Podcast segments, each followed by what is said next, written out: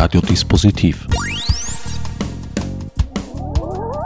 Die Sendung im Programmfenster. Willkommen bei Radiodispositiv. Am Mikrofon begrüßt euch Herbert Gnauer. Das nun folgende Gespräch habe ich mit Marian Kogler geführt.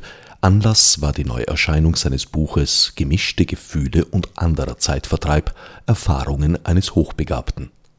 Das Buch ist im Seifert Verlag herausgekommen und einerseits im Handel erhältlich, andererseits aber auch unter der URL www.gemischte-gefühle.at zu bestellen. Diese und andere sachdienliche URLs finden sich selbstverständlich auch auf dem Website von Orange 94.0 unter o94.at. Marian, du zählst zur Gruppe der sogenannten Hochbegabten hast über deine Erfahrungen eben ein Buch veröffentlicht im Seifert Verlag. Zunächst einmal vielleicht zum Begriff. Wie ist denn der Begriff des hochbegabten Menschen definiert? Äh, die Definition geht über Intelligenztest, also über den, über den Begriff der Intelligenz. Äh, wenn man sich jetzt ansieht, wie die äh, Intelligenzverteilung aussieht, dann entspricht es einer gaußschen Glockenkurve. Also man hat gewissermaßen eine geringe Menge äh, von Leuten mit, niedrigen, mit niedriger Intelligenz. Äh, wenn man dann hingeht zur Mitte, wird, wird die Anzahl der Leute immer höher. Bei, beim IQ 100, die Tests werden darauf normiert, genau das ist die, sozusagen die normale Intelligenz, das sind die meisten Leute. Und am anderen Ende geht es wieder nach unten, äh, je, immer weniger Leute mit immer höherer Intelligenz. Äh, und als hochbegabt definiert man äh, Leute mit einem IQ größer als 130. Das sind die äh, Top 3% dieser Kurve. 3% der Gesamtbevölkerung sind eben hochbegabt. Und äh, das, diese Definition basiert eben auf der Normalbevölkerung, wo man sagt, der durchschnittliche Mensch, der ist normalbegabt. Jetzt sind Intelligenztests aber keine äh, eindeutige Angelegenheit. Natürlich nicht. Also ein, ein, IQ ist immer bezogen auf einen Intelligenztest. Äh, es gibt auch in Europa und Amerika gibt es unterschiedliche Kriterien für diese Tests. Äh, und es kann auch, es gibt nicht wirklich, dass man einen Menschen, dass ein, so ein Menschen sagt, ja, der hat den IQ von X und der gilt egal bei welchem Test, egal in welchem Alter. Also der Test beim Design bezieht sich schon auf einen bestimmten Kulturkreis. Ja, natürlich. Also es gibt eine Geschichte, Amerika hat in den 30er Jahren bei der Einwanderung standardmäßig einen Intelligenztest durchgeführt. Und da gab es dann eine Aufgabe, die konnten äh, viele Einwanderer aus ärmeren Ländern nicht lösen, obwohl sie eigentlich ziemlich leicht eingestuft waren und auch schwierigere Aufgaben problemlos von ihnen, von ihnen gelöst wurden. Was war das Problem? Um diese Aufgabe zu lösen, musste man wissen, was eine Glühbirne ist. Und das war damals natürlich noch nicht universell. Es gab noch nicht überall Glühbirnen. Äh, und wenn man eben dieses Grundwissen nicht hat, dann kann, man, dann kann die Aufgabe mit Glühbirnen herumhantieren und man kann sie einfach nicht lösen. Also der Erfahrungsschatz eines Menschen spielt eine ganz große Rolle und der ist nicht international normierbar. In gewissem Sinne schon. Also es gibt schon äh, Intelligenztests, die den Anspruch erheben, gewissermaßen für jede Kultur, für jede Gesellschaft zu passen äh, und die dann entsprechend auf, auf dem Niveau geometrischer Figuren sind. Also wo dann viel mit geometrischen Figuren äh, und Ähnlichem gemacht wird. Wie hat sich denn äh, die Entdeckung deiner eigenen Hochbegabung abgespielt? Für mich selber, ich, ich habe das eigentlich nicht selber bemerkt, weil wenn man, auch wenn man jetzt äh, irgendwie früh lesen kann und ähnliches, ja, für einen selber ist es ja ganz normal, man kann halt einfach lesen. Äh, und äh, von außen eben dadurch, dass ich einfach mit zweieinhalb Jahren also meine Mutter war damals arbeiten, mein Vater hat sich um den Haushalt gekümmert, meine Mutter war natürlich schon weg, wie mein Vater aufgestanden ist teilweise. Und da hat sich dann herausgebildet ein einfaches Kommunikationsmedium, nämlich Zettel. Und auf einem solchen Zettel stand Achtung. Und ich fragte dann einfach, warum steht da Achtung? Vorher hat niemand etwas mitbekommen, aber da wusste mein Vater auf einmal, ich konnte lesen. Äh, das war das erste Mal, wo dann auch klar wurde, ja, das ist irgendwie, da ist irgendwo etwas Außergewöhnliches, wo das dann offensichtlich wurde. Äh, und dass das, das wirklich, dass das Hochbegabung ist, das haben meine Eltern entdeckt, da war ich drei Jahre alt und sie sahen im Fernsehen einen Bericht über hochbegabte Kinder. Und sie sagten, ja, also das erinnert mich, das erinnert mich an meinen Sohn.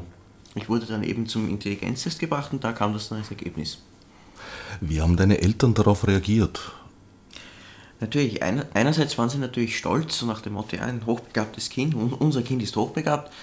Andererseits auch gewissermaßen, ja, machen wir jetzt alles richtig? Ich denke im Nachhinein, sie haben es richtig gemacht, aber das war natürlich auch eine schwierige, äh, eine schwierige Frage, weil es in so üblichen Kinderratgebern, da findet man es vielleicht, ja, so wechselt man eine Windel, da findet man nicht, wie macht, was macht mit einem hochbegabten Kind, das mit drei Jahren äh, lesen, schreiben und rechnen kann. Und teilweise wahrscheinlich auch sehr unangenehme Fragen stellt, könnte ich mir vorstellen. Ja, also ich, ich, ich habe damals sehr viele Warum-Fragen gestellt äh, und meine Eltern haben da schon geachtet, auch immer eine sinnvolle Antwort zu geben äh, und nicht jedes Mal zu sagen, das ist eben so. Ich glaube, meine Eltern haben mal mitgezählt und es waren über 100 Fragen an einem Tag. Ich könnte mir auch vorstellen, dass Sie vielleicht auf einem etwas fordernderen Niveau gewesen sind als gemeinhin üblich. Ja, vermutlich schon. In weiterer Folge bist du dann in eine Förderungsgruppe gekommen oder so irgendetwas? Nein, also ich, ich weiß auch nicht, ob es solche Förderungsgruppen, ob es das überhaupt gab damals oder ob das jetzt in diesem Alter schon vorgesehen ist. Äh, ich war dann mit drei Jahren in einem Kindergarten und da war gerade das Erdbeben in Kobe in Japan. Und ich schrieb eben auf die Tafel, Kobe, Japan, Erdbeben, Wörter, die eben in dem Kontext immer aufgetaucht sind, in der Zeitung, im Fernsehen. Und die Kindergärtnerin sagte damals zu meinen Eltern, ja, das ist doch nicht normal, dass ihr Sohn in diesem Alter schon schreiben kann. Sie müssen ihm das verbieten. Das ist eine interessante Reaktion. Zum Glück haben meine Eltern das nicht gemacht, sondern mich einfach in einen neuen Kindergarten gebracht. Da wirft sich jetzt die Frage auf, gibt es so etwas wie eine Selbsthilfegruppe von Hochbegabten in Österreich? Äh, es gibt diverse Vereine, also es gibt, den, es gibt Mensa Österreich, das ist den österreichischen Arm äh, von Mensa, das ist eine weltweite Hochbegabtenvereinigung. Äh, und es gibt zum Beispiel den österreichischen Verein für hochbegabte Kinder, wo sich eben Eltern und Kinder äh, gewissermaßen in einer Art Selbsthilfegruppe, wie du gesagt hast, zusammensetzen. Gab es das damals schon? Das gab es damals schon und mein Vater war dort auch als, im Vorstand aktiv. Und ja, aber natürlich, es ist jetzt auch nicht so einfach, weil die Hochbegabten sich einfach bei jedem Kind anders äußert. Und es gibt da kein Patentrezept, wo man sagt, ja, da haben wir ein hochbegabtes Kind, dann nehmen wir Schema F und das ist dann die perfekte Förderung für ihn. Du selber widersprichst dir schon einem dieser gängigen Klischees, dass die mathematisch und naturwissenschaftlich Hochbegabten äh, dafür auf der sprachlichen Ebene ein Manko hätten, was definitiv weder in Schrift noch gesprochener Sprache der Fall ist bei dir. Äh, ein Manko habe ich da nicht, aber es ist jetzt nicht so, dass mir Sprachenlernen etwa besonders leicht fällt. Also ist auch für mich durchaus mit einiger Arbeit verbunden, eine Sprache zu lernen. Gut, aber du bist äh, sowohl in Wort als auch Schrift äh, absolut, würde ich sagen, als eloquenter Mensch einzustufen. Ja, freut mich, dass, dass du mich so einstufst, aber ja. In weiterer Folge bist du dann in einer ganz normalen Volksschule gewesen? Ganz, ganz normal nicht. Also es war, es war schon eine, eine gewisse, es gab eine Förderung, also es war eine Versuchsklasse gewissermaßen, da gab es eine zweite Klassenlehrerin und eben ein paar hochbegabte Schüler. Äh, und das Ganze war eine sehr freie Lernform. Das heißt, man erhielt einen Zettel mit Aufgaben und die musste man dann lösen. Beziehungsweise ganz am Anfang waren es so Stationen mit Teppichen auf dem äh, Dings, also alles sehr frei. Und äh, da bekamen eben Kinder dann spezielle Aufgaben oder schauten sich die Aufgaben von anderen Schülern an. Und das hast du als fördernd empfunden? Das war natürlich die Förderung da, wenn man dann eben weitere Dinge machen kann, die dann äh, normalerweise nicht vorgesehen sind.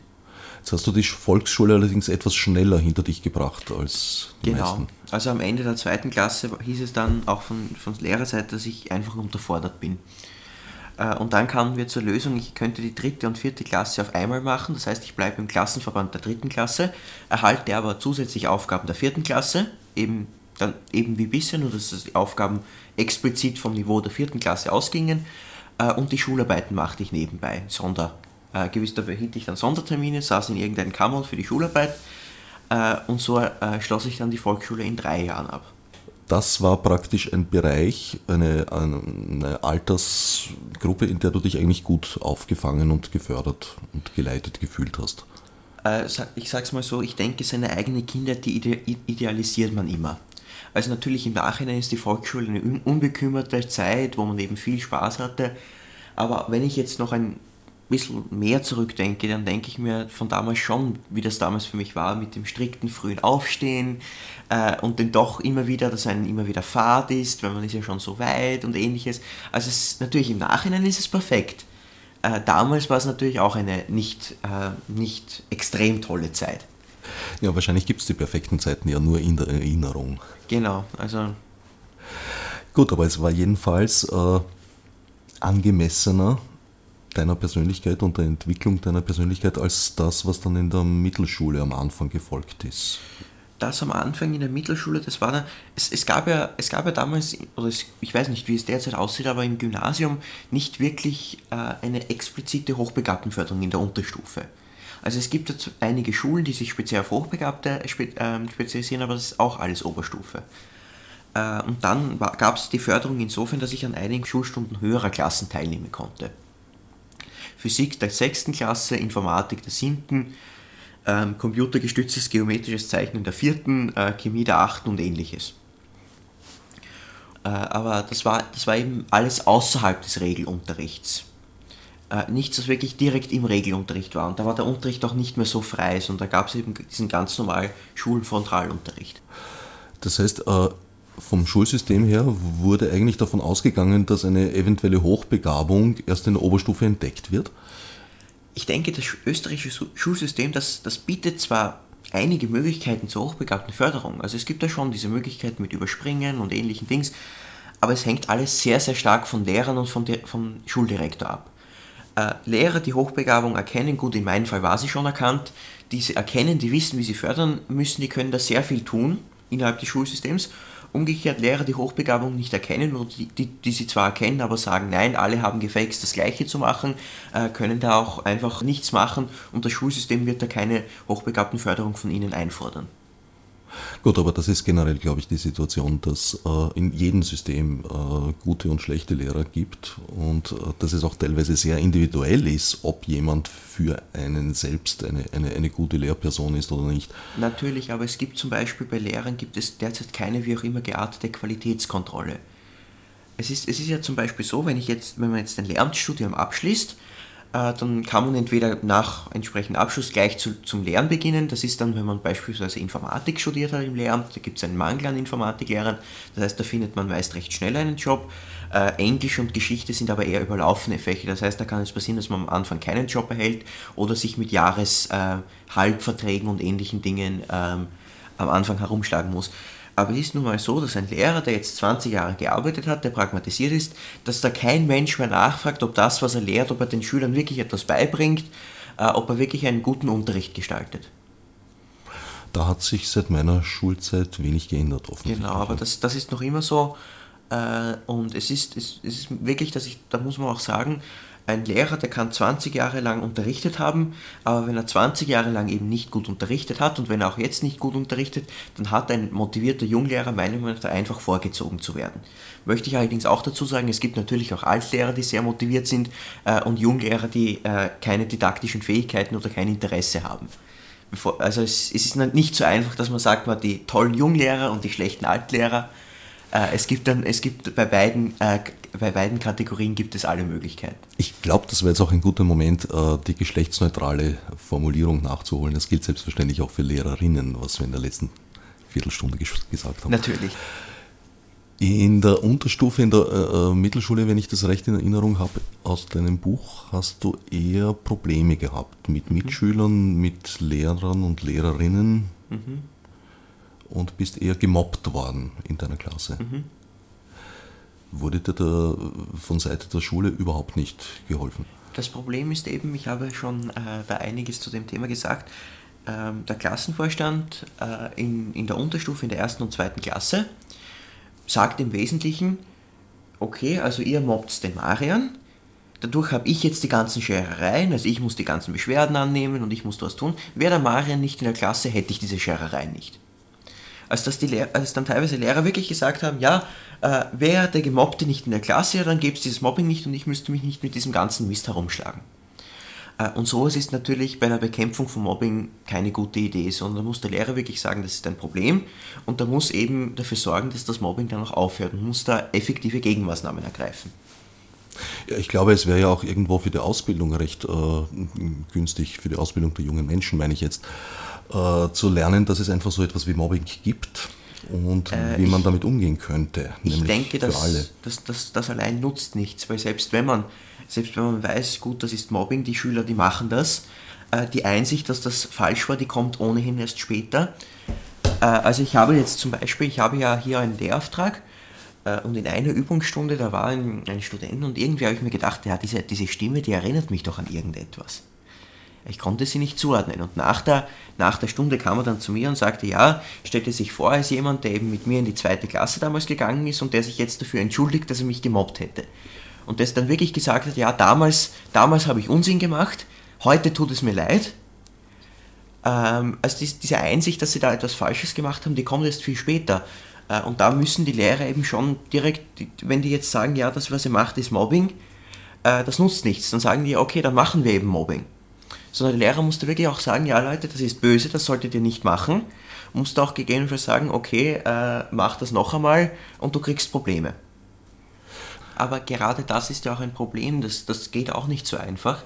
Also ich kann mich erinnern, es wurde natürlich, da wurden auch Schulpsychologen und äh, Anti-Aggressions- ähm, ähm, Kurse gewissermaßen durchgeführt. Äh, und das Problem war da im Wesentlichen, ähm, es wurde zwar schon klar gemacht, das ist ein Problem, aber die Schüler haben da im Wesentlichen gesagt, was soll's? Es ist nicht mein Problem. Oder ich sehe das Problem nicht, das muss man doch aushalten. Oder, oder der ist ja selber schuld. Also es, es, es wurde zwar natürlich versucht, dieses Bewusstsein zu vermitteln, aber ich denke nicht, dass das, dass das wirklich gut funktioniert hat. Äh, wobei ich da denke, dass der, als der Lehrer, derjenige, der dann Klassenvorstand war ab der fünften Klasse, den, mit dem habe ich noch immer Kontakt, äh, und da, das war einfach so, derjenige, der, der hat einfach nicht wirklich gewusst, wie man das jetzt mit Mobbing, wie man das jetzt wirklich effektiv bekämpfen kann. Also er hat natürlich eben das probiert, er hat versucht, diese, dieses Verständnis herzustellen, er hat da versucht, er hat diese Kurse organisiert, er hat äh, Schulpsychologen organisiert, aber er hat es nicht wirklich geschafft, das zu bekämpfen. Äh, ich kam dann in der siebten Klasse in die Parallelklasse äh, und da, war, da gab es aus irgendeinem Grund diese Probleme nicht. Die, in dieser Klasse gab, gab es nie solche Mobbingfälle. Vielleicht, weil diese Klasse erst mit der fünften zusammengestellt wurde. Die andere Klasse, da kam, äh, die gab es von der ersten, dann in der vierten gab es einen gewissen Schnitt, aber die Kerntruppe blieb noch immer da. Aber diese Klasse war von der fünften zusammengestellt äh, von 5. an zusammengestellt. Das lag damals daran, bilinguale Schulen gab es in äh, Wien nur eine, die auch Oberstufe bilingual angeboten hat und das war eben diese Schule, die Draschestraße. Andere Schulen haben nur in der Unterstufe bilingualen Unterricht angeboten und die Schüler, die eben dann weiterhin bilingual sein wollten, die kamen in die Draschestraße, die dafür eine extra bilinguale Klasse einrichtete. Also das, das heißt, in dieser Klasse saß dann eine ziemlich zusammengewürfelte Truppe äh, und da gab es dann solche Probleme nicht mehr. Du schreibst in deinem Buch ein paar recht nette Anekdoten, wie du deinen EDV-Lehrer gequält hast. ja. Ja, also das, das, ich meine, ich denke, das ist einfach die äh, moderne Variante von diesen typischen Schulstreichen.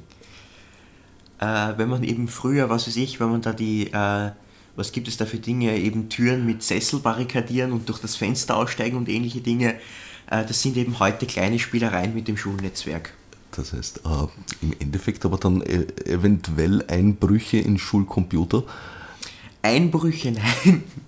Aber kleine Programme, die die Passworte auffangen. Genau, also so kleine Spielereien oder so Dinge, äh, die mir erlaubt haben, dann den Computer fernzusteuern. Ja, ja, Frau Professor, können Sie da jetzt nicht vielleicht dieses Programm einmal bei sich testen? Startet es, gibt eine Fehlermeldung aus, Programm wird beendet. Dabei läuft es in Wirklichkeit im Hintergrund noch weiter und dann während der Präsentation von irgendwie, während der Demonstration für irgendwas wird dann plötzlich der Bildschirm schwarz äh, oder irgendein Foto erscheint oder das CD-Laufwerk geht auf und zu und ähnliche Spielereien. Das, habe, das also, gehörte damals zum Informatikunterricht dazu, zumindest für mich. Also dich jemals mit diesem äh, weiten Feld der Virenentwicklung befasst? Nein, also das war äh, da wirklich einen Virus zu schreiben, der wirklich destruktive Dinge tut oder der sich auch nur, äh, der sich auch nur von selber weiter verbreitet äh, das wollte ich dann doch nicht. Also das waren, das soll, es sollten harmlose Spielereien bleiben äh, und das, ich wollte da jetzt nicht wirklich äh, weltweit Schaden anrichten oder irgend so etwas. Du hast dann sehr bald begonnen, neben deiner Gymnasialausbildung äh, bereits zu studieren, zuerst als außerordentlicher Hörer an der TU Wien. Mhm. Und hast dann, glaube ich, mit 17 deinen Bachelor gehabt. mit 16 mit 16. Bachelor, 17 Diplom-Ingenieur, 15 die Matura. Das heißt, es ist eine Zeit parallel gelaufen. Genau, also in der, mit 13, das war in der siebten Klasse, äh, habe ich dann zu studieren begonnen. Das, hat dann, das, das fing dann so an. Ähm, in der sechsten Klasse fiel meinem Klassenvorstand auf, ja, ich, ich würde mich langweilen und das, das stört mir auch den Unterricht, wenn ein langweilig ist. und hatte eben gehört von so einem Programm Schüler an die Unis vom österreichischen Begabtenzentrum in Salzburg. Ähm, da gab es dann eben, ähm, habe ich da mal nachgefragt, ja, könnte ich da teilnehmen? Nein, das ist eigentlich nur für äh, 15-Jährige und darüber. Ich habe mich dann einmal kundig gemacht, auch im Unigesetz nachgesehen. Ja, also es steht, jeder über 15-Jährige muss auf jeden Fall äh, zumindest außerordentliche Hörer aufgenommen werden.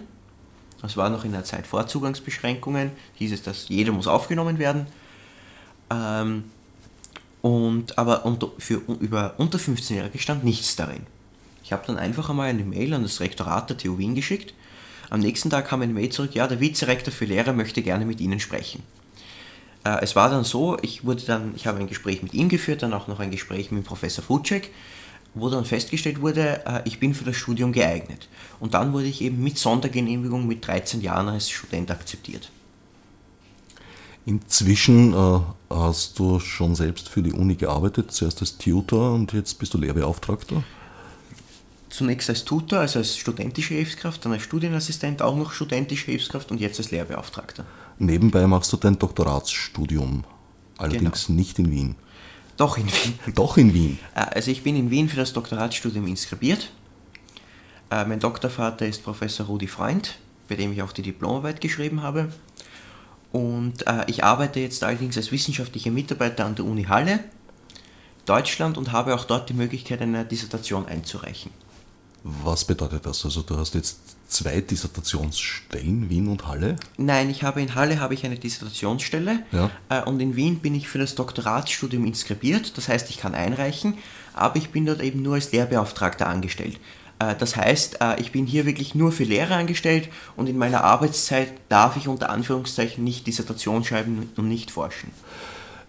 Während deiner Studienzeit, äh, wie hast du dich da gefördert gefühlt oder eingebunden?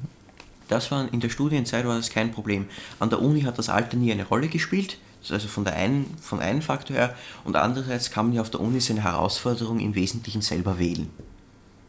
Ich habe einfach geschaut, wie sieht es jetzt aus, habe entsprechend Lehrveranstaltungen gewählt äh, und konnte mir so meine Herausforderung selber setzen.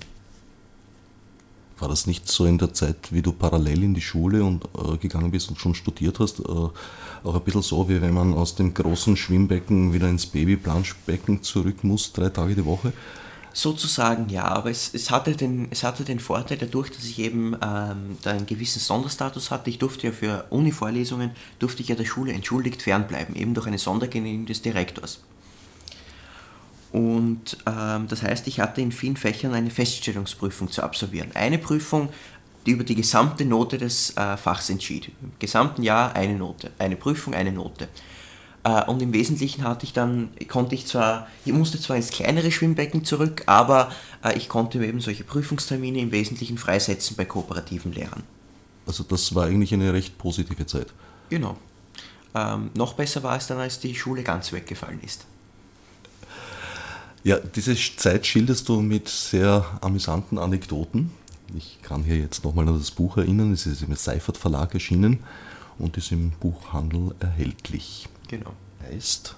Gemischte Gefühle und anderer Zeitvertreib. Wie kommt es zu diesem Titel? Gemischte Gefühle und anderer Zeitvertreib? Äh, gemischte Gefühle äh, ist im Wesentlichen eine, eine gewisse Rückschau auf das, äh, auf die Gefühle in dieser, also Gefühle und Anführungszeichen dieser Zeit, wie eben dieses, äh, diese positiven Dinge, parallel zur Schule studieren, negativen Dinge, ja, da hat man aber noch die Schule im, Hinter, im Nacken gewissermaßen. Äh, und der andere Zeitvertreib, das sind meine Ansichten zum Bildungssystem, die auch in diesem Buch äh, ihren Platz gefunden haben. Es ist gewissermaßen eine Abrechnung, die nicht ganz so krass ausfällt wie beim Schüler Gerber, der auch geschrieben wurde, direkt eine, unter dem Eindruck der Eine Abrechnung. Also ich habe auch darauf geachtet, dass es keine Abrechnung mit irgendwelchen besonderen Lehrern ist. Also ich habe zum Beispiel sämtliche Lehrernamen geändert, die negativ erwähnt wurden. Die positiven äh, nicht. Die, die positiven habe ich nicht erwähnt, das, äh, die also. positiven habe ich nicht geändert. Äh, ich denke, wenn man hier positiv erwähnt wird, dann verdient man auch eine, ein öffentliches Lob. Äh, die negativen äh, Erwähnungen, die habe ich selbstverständlich, also die negativen Erwähnungen, die sind alle geändert, äh, eben weil das Buch kein Pranger sein soll. und außerdem sind so Prozesse im Presserecht ziemlich teuer und zeitaufwendig. Wie kam es eigentlich zu dem Buch? War das deine Idee? Also es, es, war so, nach den Medienberichten zum Bachelorabschluss wurde ich kontaktiert von der Frau Seifert, die den Seifert Verlag äh, leitet. Äh, und dann kam eben die Idee, ob ich ein Buch schreiben möchte. Und dann gab es einige Diskussionen. Ich habe darüber nachgedacht, ja, möchte ich das jetzt? Wenn ja, was soll drinstehen? Äh, und schließlich einigte man sich eben darauf, ein Anekdotenbuch zu schreiben. Äh, ich habe dann äh, eben mit äh, Anekdoten aus meinen, die eine Art äh, Mini-Biografie sozusagen in unterhaltsamen Anekdoten, in hoffentlich unterhaltsamen Anekdoten äh, und eben andererseits dieser, ähm, diese Ideen zum Bildungssystem. Es ist schon ein bisschen durchgeklungen, dein Spezialgebiet war eigentlich die, all die Jahre hindurch EDV im weitesten Sinn. Äh, all die Jahre hindurch eigentlich nicht. Früher hat mich Chemie sehr interessiert. Äh, aber in Chemie war eben ein Fall von einer, von einer Lehrerin, die wirklich den Spaß an diesem Fach ausgetrieben hat. Nachhaltig. Nachhaltig. Und da bin ich dann eben eher auf die anderen Interessen, wie zum Beispiel die Informatik, gekommen. Da hast du einen Lehrer wiederum gehabt, der dich interessiert hat. Äh, nein, aber da war, da war das dann schon so gefestigt gewissermaßen, dass der Informatikunterricht ja auch eigentlich was anderes war, als, als was ich unter Informatik kannte. Es war ja eher, wie bediene ich eine Textverarbeitung, der Informatikunterricht, äh, dass das genügend entkoppelt war, dass da kein solcher Effekt eintrat. Verstehe, es war genügend gefestigt, dass er dich der Unterricht nicht mehr schädigen konnte. Genau, und eben, dass der Unterricht doch etwas sehr anderes war, als was ich mir unter Informatik vorgestellt habe. Was hast du dir unter Informatik vorgestellt? Äh, das, das änderte sich natürlich auch mit der Zeit. Äh, einerseits am Anfang ging es dann doch eher in Richtung ja, Programmieren und verstehen, wie das Ganze läuft, wie so ein Computer im Inneren funktioniert. Äh, und dann ging es jetzt ging es immer weiter in Richtung theoretische Informatik. Also nicht wie ein Computer jetzt auf der technischen Ebene funktioniert, sondern wie auf der theoretischen Ebene funktioniert, wie, das, wie Berechnungen auf theoretischer Ebene aussehen. Also auch mein Informatikbild hat sich natürlich da erweitert in diese Richtung. Jetzt ist es so, dass äh, unsere Computer, die wir heute verwenden, von der Architektur her eigentlich ein, ein, sehr altes Modell sind, aus den 40er Jahren schon von Neumann. Genau. Das heißt, auf der theoretischen Ebene hat sich da eigentlich relativ wenig verändert. Äh, naja, die theoretische Ebene, die ist sogar, die ist sozusagen noch eine Abstraktionsstufe höher. Die theoretische Ebene, die ist dann nicht mehr, ähm, wie äh, arbeitet der Computer Instruktionen ab oder welche Speichermöglichkeiten gibt es, sondern die theoretische Ebene ist eher, ich habe hier ein Problem. Kann ich dieses Problem überhaupt mit einem Computer, mit diesem, mit dem, kann ich etwas mit einer Berechnungsmethode lösen? Weil egal, was der Computer berechnen soll, ich muss ihm ja genau sagen. Ich kann nicht einfach sagen, ja, äh, du berechne mir jetzt, was weiß ich, berechne mir jetzt genau äh, die Umlaufbahnen der Planeten im Sonnensystem. Sondern ich muss ihm ein Programm, einen Algorithmus, eine Berechnungsvorschrift angeben, die ihm genau sagt, wie er es zu lösen hat. Und da gibt es dann eben die Frage, kann es einen solchen Algorithmus für ein Problem überhaupt geben? Kann ich ein Problem überhaupt lösen? Das ist die eine Frage. Eine andere Frage ist, wie sieht es denn mit der ungefähren äh, Zeit aus? Wie lange dauert das ungefähr? Natürlich, es hängt auch von, von der konkreten Implementierung ab, äh, vom konkreten äh, System, das ich habe. Aber man kann beispielsweise, es, es gibt Probleme, da, da dauert, sagen wir, ein Datensatz dauert auf einem Computer vielleicht 10 Sekunden und auf einem anderen Computer eine Sekunde. Trotzdem möchte ich dann wissen, naja, wenn ich da jetzt nicht äh, einen Datensatz habe, sondern wenn ich 100 Datensätze habe, habe ich dann 1000 und 100 Sekunden oder habe ich 110 Jahre? Also um es kurz zusammenzufassen, das eine ist die Frage, ob eine Problemstellung sozusagen in ein Kochrezept formulieren kann, genau, ein, formuliert werden kann. Genau, und das andere, das geht dann eben in die Richtung, kann ich etwas effizient lösen? Natürlich, ich kann sagen, ich werfe einfach so viel Berechnungs, äh, Berechnungsmöglichkeiten, ich werfe einen Supercomputer auf das Problem äh, und kann das dann recht schnell lösen. Das funktioniert für kleinere Probleme ganz gut. Äh, aber es gibt nun mal Probleme, wenn man da sagen wir was weiß ich, zwei Milliarden Datensätze hat, dann kann ich, den, äh, die kann, da kann ich die äh, zehn leistungsstärksten Supercomputer der Welt nehmen, zusammenschließen und erhalte das Ergebnis trotzdem nicht mehr in meiner Lebenszeit.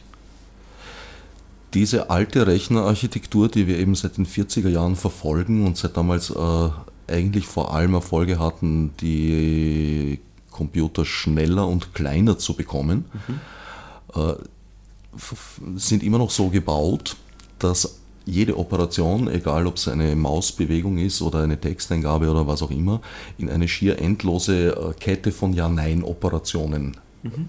zerlegt werden muss, weil das einfach die Schaltzustände sind, die vorhanden sind und mit denen operiert werden mhm. kann. Beschäftigst du dich auch mit weiterführenden Ideen wie Quanten, Biocomputer oder was auch immer die Schlagworte sind zurzeit? Ja, also ähm, hier in Wien bin ich zum Beispiel aktiv im Bereich Molecular Computing. Äh, das heißt, wenn ich jetzt, das sind biologisch inspirierte Modelle, die basieren auf, dem, auf der Funktionsweise von Zellen bzw. von Netzwerken von Zellen. Und man kann beispielsweise zeigen, dass es diese, dass diese Probleme, wo ich eben mit heutigen Supercomputern, mit heutigen Computern, äh, wo ich nicht weiterkomme, wo es noch immer sehr lange dauert, dass ich die mit gewissen biologischen äh, Systemen, dass ich die sehr effizient lösen könnte. Wie äh, gibt es da überhaupt schon eine Praxis dazu oder ist das momentan ein reines Gedankenspiel? Es ist derzeit noch ein Gedankenspiel. Es gibt, keine, es gibt noch keine Biocomputer in diesem Sinn. Äh, es ist aber ähnlich so wie, wie, bei, der, äh, wie bei anderen Modellen, eben von Neumann-Architektur. Von Neumann hatte auch keinen, keinen PC neben sich stehen. Auch Turing, der in, der in dieser Zeit da die Grundsteine für das, für Berechenbarkeit, für Komplexität, eben für die theoretische Informatik gelegt hat, hatte keinen Computer. Gut, hatte in seiner Arbeit hatte etwas mit Computern zu tun. Äh, aber auch da, das sind eben diese Dinge, diese theoretischen Modelle, die kommen immer teilweise Jahrzehnte vor der tatsächlichen praktischen Umsetzung. Jetzt äh, streiten zwei Seelen in meiner Brust. Die eine ist, äh, diese Zukunftsthematik weiterzuverfolgen, die andere ist, äh, in die Computerhistorik noch ein paar Fragen zu stellen ja, Geschichte. Wir können ja in beide Richtungen gehen. Na gut, dann fangen wir beim, beim Früheren an. Wo würdest du überhaupt anfangen, von Computern zu sprechen? Also würdest du bis Leibniz zurückgehen oder noch weiter oder weniger weit? Das ist eine schwierige Frage. Ähm, ich würde äh, Computer dort ansetzen, äh, wo die Programmierbarkeit gegeben ist. Äh, also das wäre zum Beispiel die Analytical Engine von Babbage, die wurde ja nie gebaut, aber das wäre das, wär, das, wär das erste, was ich als Computer bezeichnen würde. Wie war dieses Modell gedacht? Äh, die Analytical Engine. Also das wäre im Wesentlichen ein, eine, ein komplett mechanisch, das, wär, das war komplett mechanisch gedacht äh, und das wäre eine, das hätte wirklich schon Programme zur Berechnung erlaubt. Das, das hat die Grundoperationen wie Addition, Subtraktion, Multiplikation, Division gekannt und dann konnte man da bereits, oder hätte man bereits Programme schreiben können. Also hätte sagen können, das ist die Eingabe und dann führe diese äh, Schritte äh, aus und komme so zu einem Ergebnis. Schreiben ist in dem Fall der falsche Ausdruck. Wie hätte man an diesem mechanischen System programmieren können? Äh, vermutlich äh, in Form von, äh, von Zahnrädern bzw. Zahnräder kontrollierende Eingaben, wo man dann irgendwie Holzscheiben mit Zahlen oder ähnliches drehen hätte müssen. Und das war in, welchen, in welcher Zeit etwa? Äh, das war im 19. Jahrhundert. Weißt du in etwa, äh, eine Frage, die ich gerne stelle, war man das erste Mal von äh, elektronisch gestützter oder, oder sagen wir mal EDV gestützter Verarbeitung personenbezogener Daten sprechen kann? Erste äh, Verarbeitung äh, personenbezogener Daten, also ich weiß zum Beispiel, dass IBM bzw. Hollerit, dass da zur Volkszählung bereits der, ähm, Daten gab. Das, war, das basierte allerdings noch auf Lochkarten, wenn ich mich recht erinnere. Äh, und die eben dann schon derartig verarbeitet wurden. Äh, und ich denke, die, die nächste äh, große ähm, die nächste große derartige Auswertung, das kam dann in der, in, in der Bundesrepublik Deutschland, das kam dann im Rahmen der Rasterfahndung, denke ich. Die nächst, wirklich der nächste Schritt. Bei der Volkszählung, wo im Wesentlichen da, wo es da eben diese Kriterien gab, äh, da, wo eben gezählt wurde, wo Statistiken erstellt wurden und dass dann äh, eben die Rasterfahndung, wo anhand von speziellen Kriterien einzelne Personen ausgewählt wurden. Naja, da liegt ein Schritt dazwischen. Das eine ist, dass du sagst, äh, noch mit Lochkarte. Ich würde es umgekehrt formulieren, es war schon mit Lochkarte. Aus heutiger Sicht noch mit Lochkarte, aus damaliger Sicht natürlich schon mit Lochkarte. Ja, ich tendiere da ein bisschen zur damaligen Sicht, weil die Lochkarte damals tatsächlich in der Form erfunden wurde, wie mhm. wir sie dann in den 70er Jahren im EDV-Unterricht in der Schule noch hatten, nämlich dieses 100 Dollar, glaube ich, Notenformat. Mhm diese IBM, äh, die, die, haben ja, glaube ich, lange Zeit Lochkarten nach Europa noch exportiert und waren, hatten ein Quasi-Monopol darauf. Ganz recht, davon haben sie gelebt. Der äh. Herman Hollerit, äh, deutschstämmiger Amerikaner, der eben die amerikanische Bundesregierung im Zusammenhang mit der Volkszählung kontaktiert hat, weil die das Problem bekommen haben, ich glaube, bei der Volkszählung, haben damals alle zehn Jahre äh, mhm. eine, aber eine reine Kopfzählung gemacht. Mhm. Ich glaube, sie haben noch Geschlecht erfasst, das müsste ich jetzt aber nachschauen. Mhm. Das heißt, sie haben pro Individuum äh, zwei Merkmale erfasst. Mhm. Gut. Sie haben für die Volkszählung, äh, da, ich glaube 1880er Jahre, äh, schon sehr lange gebraucht, um sie auszuwerten, händisch, selbstverständlich, war ja auf Zettelbasis. Ich glaube, es waren um die sechs Jahre, die sie gebraucht haben für die und konnten sich aber an einem Finger ausrechnen, äh, an, angesichts der Einwanderungen, dass sie für die nächste Auszählung mehr als zehn Jahre brauchen würden, im gleichen System bleiben. Und da kam eben Herman Hollerith äh, ins Spiel und gesagt, ich kann euch helfen. Und für die nächste Volkszählung wurden keine äh, sechs Jahre zur Auswertung gebraucht, sondern sechs Monate und sie haben eine Vielzahl von Merkmalen pro Individuum erfasst, also wesentlich mehr als zwei. Ich müsste jetzt auch nachschauen, wie viel genau. Und das Interessante dabei, er hat nicht nur die technische Innovation da eingebracht, mhm. sondern auch ein, ein, relativ neues Geschäftsmodell. Er hat seine Maschinen nicht verkauft, sondern verliest. Der Gewinn der Firma bestand einerseits in der Wartung und andererseits, du hast es angesprochen, im Verkauf der Lochkarten, die ein Verschleißartikel waren. Mhm. Und historisch liegt zwischen dem Einsatz bei der Rasterfahndung äh, und dem Einsatz bei der amerikanischen Volkszählung, der natürlich weitergegangen ist, mhm. äh, das ganze Dritte Reich. Stimmt, die deutsche Hollerit-Maschinengesellschaft, äh, das ist eine da, ziemlich böse Geschichte. Da wurde ja, glaube ich, äh, mit dem Wissen der amerikanischen IBM-Zentrale äh, wurde ja, glaube ich, da wirklich die, äh, auch in den dann besetzten Ländern die Volkszählungen immer auf das Hollerit-System umgestellt und dann nach entsprechenden Kriterien sortiert. Ja, die Dinger standen in allen Konzentrationslagern und da, wie gesagt, eine der Einkunftsquellen die Wartung der Maschinen war, die explizit nur von Hollerit-Technikern durchgeführt werden durfte. Hier kann man sich, glaube ich, die geschlechtsneutrale Formulierung sparen. Werden großteils Männer gewesen sein oder fast null, äh, haben die natürlich auch Zugang zu allen Konzentrationslagern gehabt. Und das ist ein Punkt, der eigentlich ein, ein, ein dunkler Fleck in der Geschichte, der verschwunden ist im Technischen Museum, im Wiener Technischen Museum, steht eine Hollerit-Maschine, oder stand zumindest vor ein paar Jahren dort. Mhm. Und da war im Begleittext äh, zu lesen, dass immerhin zu lesen, dass diese Maschine auch im Dritten Reich eine große Rolle gespielt hat. Mhm.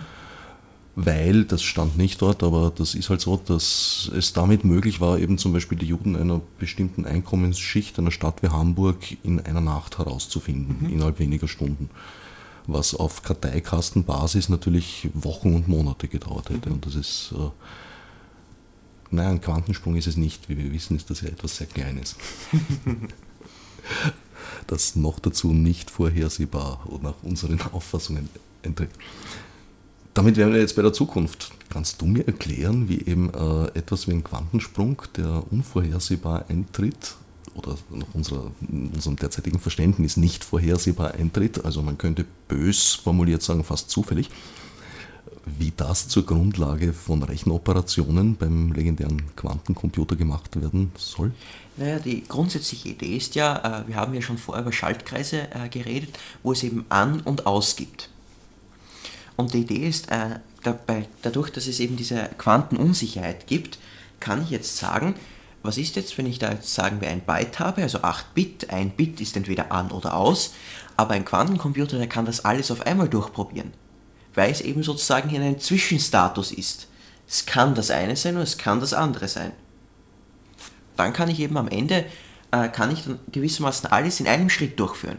Und, das, und am Ende muss ich im Wesentlichen nur schauen, ja, und was von denen war das jetzt, das ich tatsächlich wollte, wo ist jetzt das, äh, das was ich gesucht habe das kann ich dann entsprechend extrahieren und so habe ich das, wofür ein normaler Computer dann 256 Schritte braucht, in einem Schritt erreicht.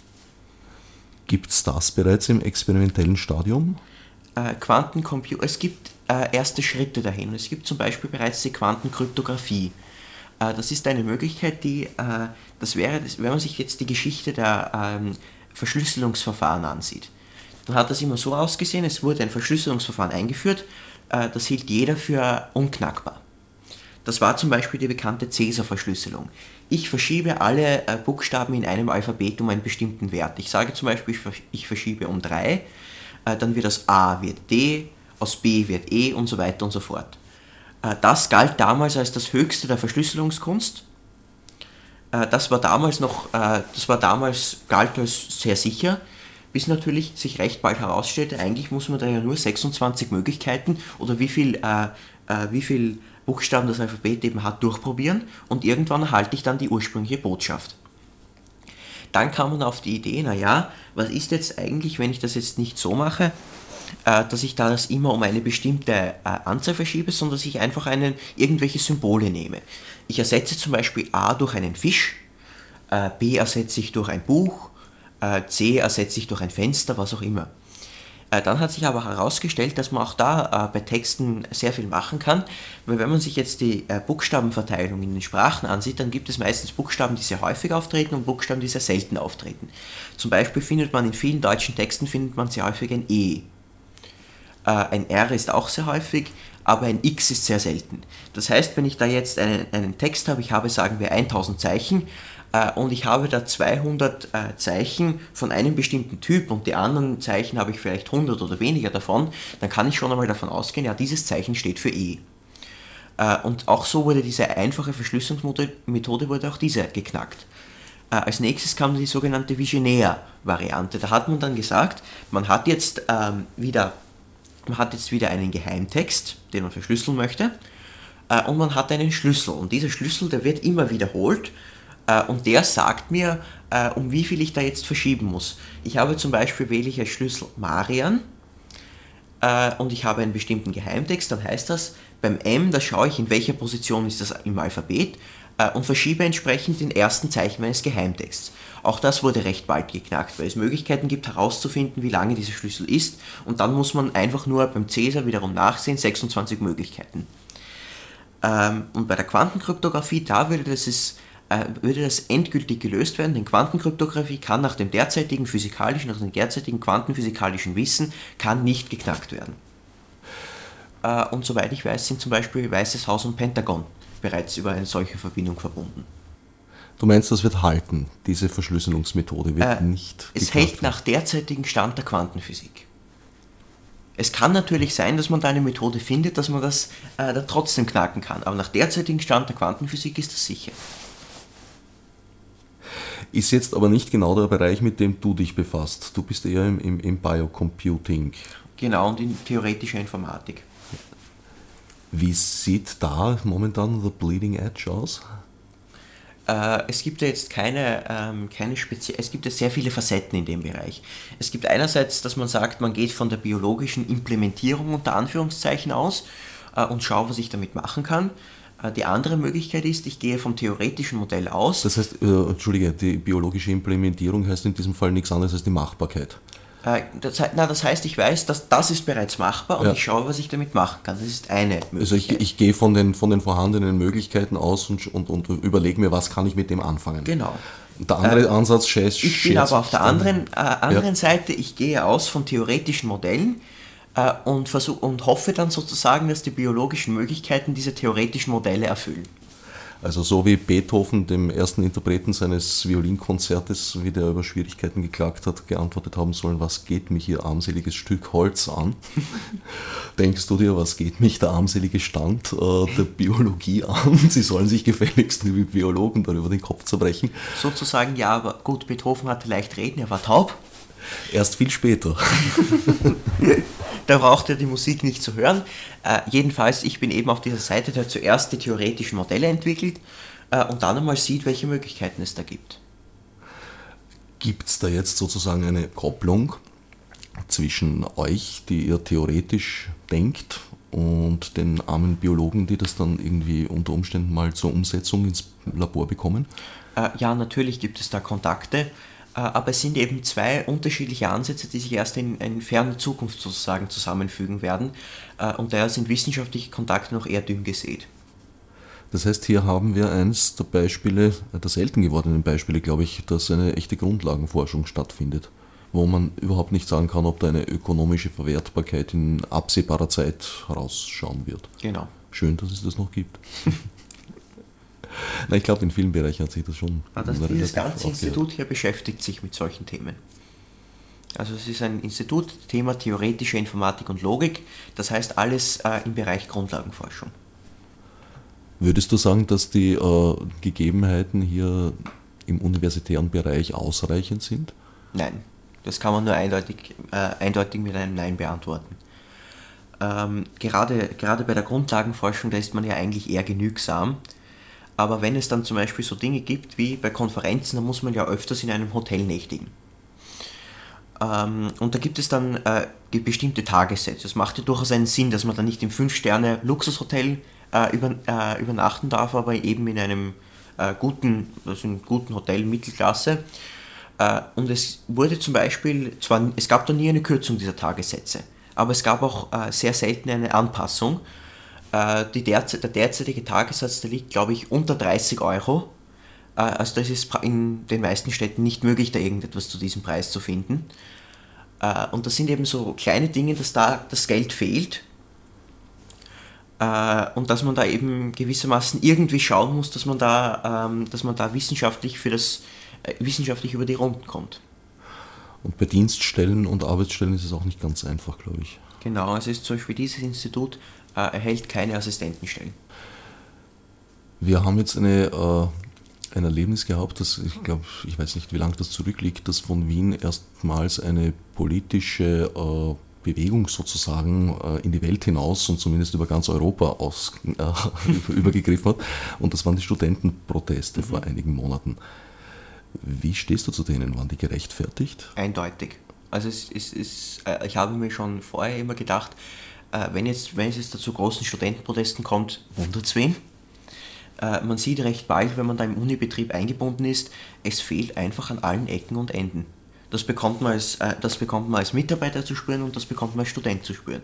Obwohl es sogar an der Technik, obwohl man an der TU Wien äh, noch äh, immerhin, es ist hier noch nicht ganz so schlimm äh, wie an anderen Unis. Es heißt ja sarkastisch, hier findet man zumindest auf der Hörsaaltreppe noch einen Platz. Ähm, äh, aber auch da waren die Bedingungen werden auch immer schlechter und sind schon lange nicht mehr ausreichend. Äh, die meisten Lehrpersonen haben auch unter diesem Geldmangel gelitten und es gab natürlich einige, äh, die den äh, Protesten aus welchem Grund auch immer negativ gegenüberstanden. Aber gerade an der TU Wien waren eigentlich die, die Meinungen der Lehrpersonen durchwegs positiv. Du formulierst jetzt in der Vergangenheitsform, hat sich irgendwas geändert oder gebessert? Nein. Also es gab, es gab, also es gab natürlich diese kleinen Verbesserungen, ähm, die zweieinhalb Millionen Euro zum Beispiel, die erhielt die TU Wien aus diesem Notfallsfonds äh, und die reichten gerade mal dafür aus, äh, zwei weitere fixe Stellen zu schaffen, äh, rein Lehrstellen. wobei allerdings eine Lehrstelle nur den Abgang eines Professors kompensiert, der in Pension geht und nicht nachbesetzt wird, und die andere Stelle bereits vorher unter anderer Bezeichnung existiert hat. Wo kommen in eurem Gebiet die Gelder eigentlich her? Sind das äh, vornehmlich öffentlich finanzierte Forschungsprojekte oder? Äh, praktisch ausschließlich öffentlich finanzierte Forschungsprojekte. Grundlagenforschung, in so etwas investiert heutzutage kaum eine Firma. Äh, das heißt, unser Geld kommt einerseits direkt von der Uni äh, und andererseits von Forschungsförderfonds, zum Beispiel der FWF.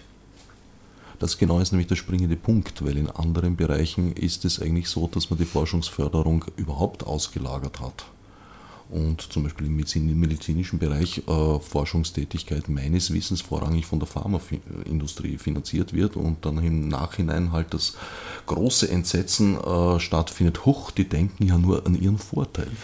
Ja, sowas aber auch. Äh, wie gesagt, bei der Grundlagenforschung hat man eben den, das ist dann gewissermaßen der Vorteil, dass einem keiner aus dem Staat finanziert wird, finanzieren will, man ist auch, auch, auch von keinem außer dem Staat abhängig. Ja, oder sie findet dann irgendwie in vielen Bereichen gar nicht mehr statt. Genau. Wo würdest du die Ausblicke sehen, die wahrscheinlichsten, wie sich das weiterentwickelt? Äh, nun ja, man hat ja gesehen jetzt, äh, die Uni-Budgets sollen eingefroren und dann gekürzt werden. Äh, und ich befürchte, dass man vom Umdenken da noch einige Jahre entfernt ist. Ich hoffe, dass es möglichst bald geschieht. Äh, aber ehrlich gesagt bin ich da ziemlich pessimistisch zurzeit. Die Erfindung des Computers an sich hat jetzt äh, nicht nur ein, ein, ein, Werkzeug hervorgebracht, sondern auch eine weiterführende eine Kulturtechnologie, die ich als ähnlich folgenschwer äh, einstufen würde wie die Entdeckung des Rades. Mhm. Weil hier wurde auch eigentlich ein Prinzip entdeckt. Mhm. Viel mehr als ein Ding erfunden, finde ich. Wie würdest du das einschätzen, wie sich das auf unsere Gesellschaft auswirken könnte? Äh, also ich würde zunächst einmal, weil du ja gesagt hast, Erfindung des Rades, ich würde es eher gleichsetzen mit der Erfindung der Eisenbahn. Äh, das Konzept des Computers, dieser Bereich, oder das, was wir heute unter Computer verstehen, das gab es schon. Äh, und viele Dinge, die da ursprünglich mit Computern möglich waren, waren auch schon vorher möglich, aber nur mit sehr, mit ziemlichen Erschwerungen. Natürlich eben die Volkszählung hat man auch ohne Computer durchführen können. Mit Computer ging es eben um einige Faktoren schneller. Ebenso, man konnte auch vorher über weite Strecken Güter transportieren, aber erst mit der Eisenbahn konnte man das auch effizient tun. Äh, ähnlich sehe ich das beim Computer. Äh, einerseits diese weltweite Kommunikation gab es natürlich auch schon über Telefon und ähnliches, aber dass wirklich eine effiziente weltweite Kommunikation über das Internet zusammen mit der ähm, Rechenverarbeitung, mit der Verarbeitungs- ähm, mit der Verarbeitungsmöglichkeit des Computers, das denke ich, das hat schon ziemlich tiefe Spuren hinterlassen. Die tatsächlichen Folgen von Computer und Internet, die können wir heute einfach noch nicht absehen. Ja, manche bekommen wir schon zu, äh, zu spüren. Wir sind, äh, ohne es lange Zeit wahrzunehmen, auf breiter Ebene, ich glaube, da beginnt erst jetzt langsam sich ein Bewusstsein äh, in breiten Schichten herauszubilden, wir sind in eine Überwachungsgesellschaft geraten. Da gibt es ja immer den, das Beispiel vom Frosch. Äh, die Überwachungsgesellschaft wurde nicht äh, dadurch nicht in einem Schritt eingesetzt. Äh, wenn man einen Frosch in heißes Wasser setzt, dann springt er sofort sondern es wurde in kaltem Wasser begonnen und langsam immer weiter hochgedreht. So kann man einen Frosch kochen. Und so wurde, auch, so wurde auch die Überwachung eingeführt. Es ist nicht, okay, ab morgen speichern wir alle eure Daten, sondern es ging mit, mit immer mit kleinen Schritten, mit kleinen Datenspeicherungen hin zur Videoüberwachung, Überwachung des Internets und so weiter und so fort. Also ich kann mich erinnern an eine Zeit, das ist gar nicht so lange her, das war in den 80er Jahren noch, hätte äh, das Verlangen Fingerabdrücke in den Reisepass einen Aufschrei zur Folge gehabt. Mhm. Inzwischen haben wir den Fingerabdruck im Reisepass. Der Aufschrei ist schon ein bisschen da, aber eigentlich sehr leise geworden, weil wir wollen ja alle in die Vereinigten Staaten einreisen.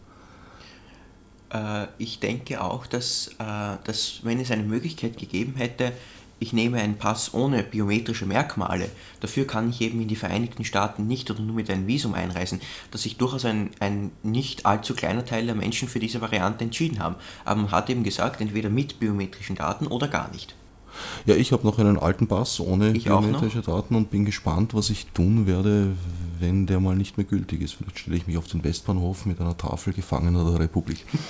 Naja, äh, dank Schengen kann man ja schon in viel, zumindest in viele EU-Länder äh, reisen, ohne dass man seinen Reisepass vorzeigen muss. Siehst du Chancen, dass wir aus dieser Überwachungsgesellschaft wieder herauskommen? Ja, man, man sieht es zum Beispiel gerade in Großbritannien. Äh, dort gab es einen letzten, das war eigentlich, wenn man Überwachung betrachtet, gewissermaßen der Vorreiter, gut, Vorreiter ist zu positiv, aber es war, es hatte immer gewissermaßen die Überwachungsmaßnahmen, äh, die einem aus österreichischer oder deutscher Sicht äh, wie aus äh, einem Roman von George Orwell aus 1984 erschienen sind. Ähm, und jetzt wird, jetzt wird gerade geplant, dass man da den Überwachungsstaat aktiv demontiert. Also da werden jetzt, äh, da werden jetzt diese, die äh, Personalausweise, werden die biometrischen Daten entfernt, äh, es kommt auch keine Personalausweispflicht, äh, Videoüberwachung wird eingeschränkt, Internetüberwachung wird eingeschränkt. Also ich denke schon, dass wenn der Wille da ist, dass sich das demontieren lässt. Es ist insofern interessant, als London ja fast ein Feldversuch war. Es war zumindest lange Zeit die Stadt mit der höchsten Kameradichte. Ist sie, glaube ich, noch immer. Das wird jetzt zurückgebaut, wusste ich nicht. Äh, ob es wirklich zurückgebaut wird, äh, weiß ich nicht, aber es gibt, soweit ich weiß, wird es strengere Richtlinien für Kameraüberwachung geben.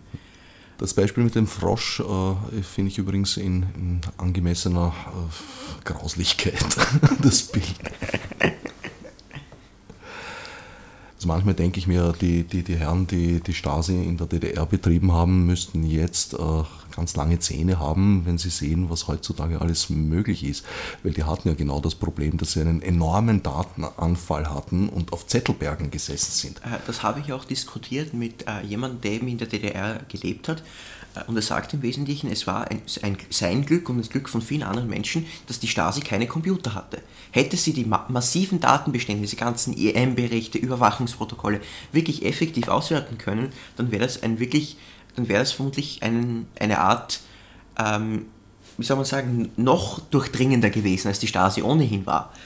Und es gab da durchaus äh, Menschen, die sich wirklich auch äh, engagiert haben, äh, gegen, also in der, äh, die sich gegen, die, äh, gegen das politische System der DDR engagiert haben äh, und deren einzige, die konnten ganz normal weiterleben. Warum? Ihre Stasi-Akte wurde irgendwo verschlampt oder lag irgendwo herum oder ihre Daten waren auf mehrere Dienststellen verteilt und wurden nicht zusammengeführt. Und das war im Wesentlichen deren Rettung.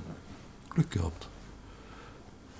Hans Zeger tritt ja eben dafür ein, dass auch Daten so wie die Milch ein Ablaufdatum haben sollten.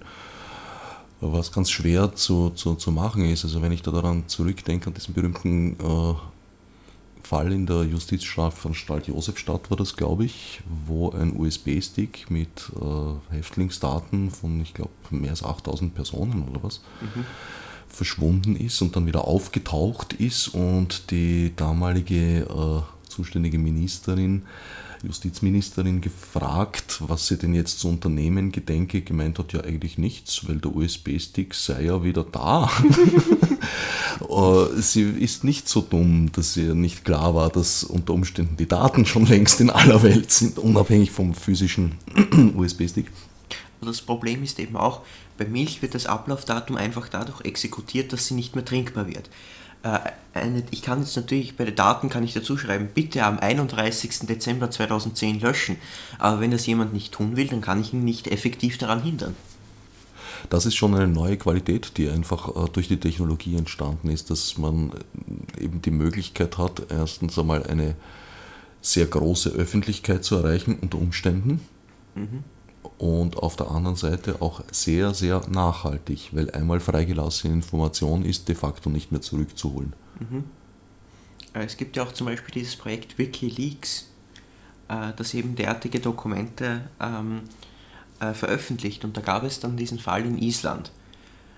Mit Dokumenten, die dort gefunden wurden, produzierte der staatliche Sender produzierte eine, einen Beitrag darüber, über Geschäftspraktiken einer Bank, die vom Staat gerettet wurde.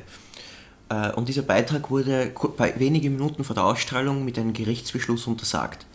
Daraufhin äh, strahlte der Sender einfach äh, www.wikileaks.org aus, mit einem Hinweis, man möge doch selber nachsehen.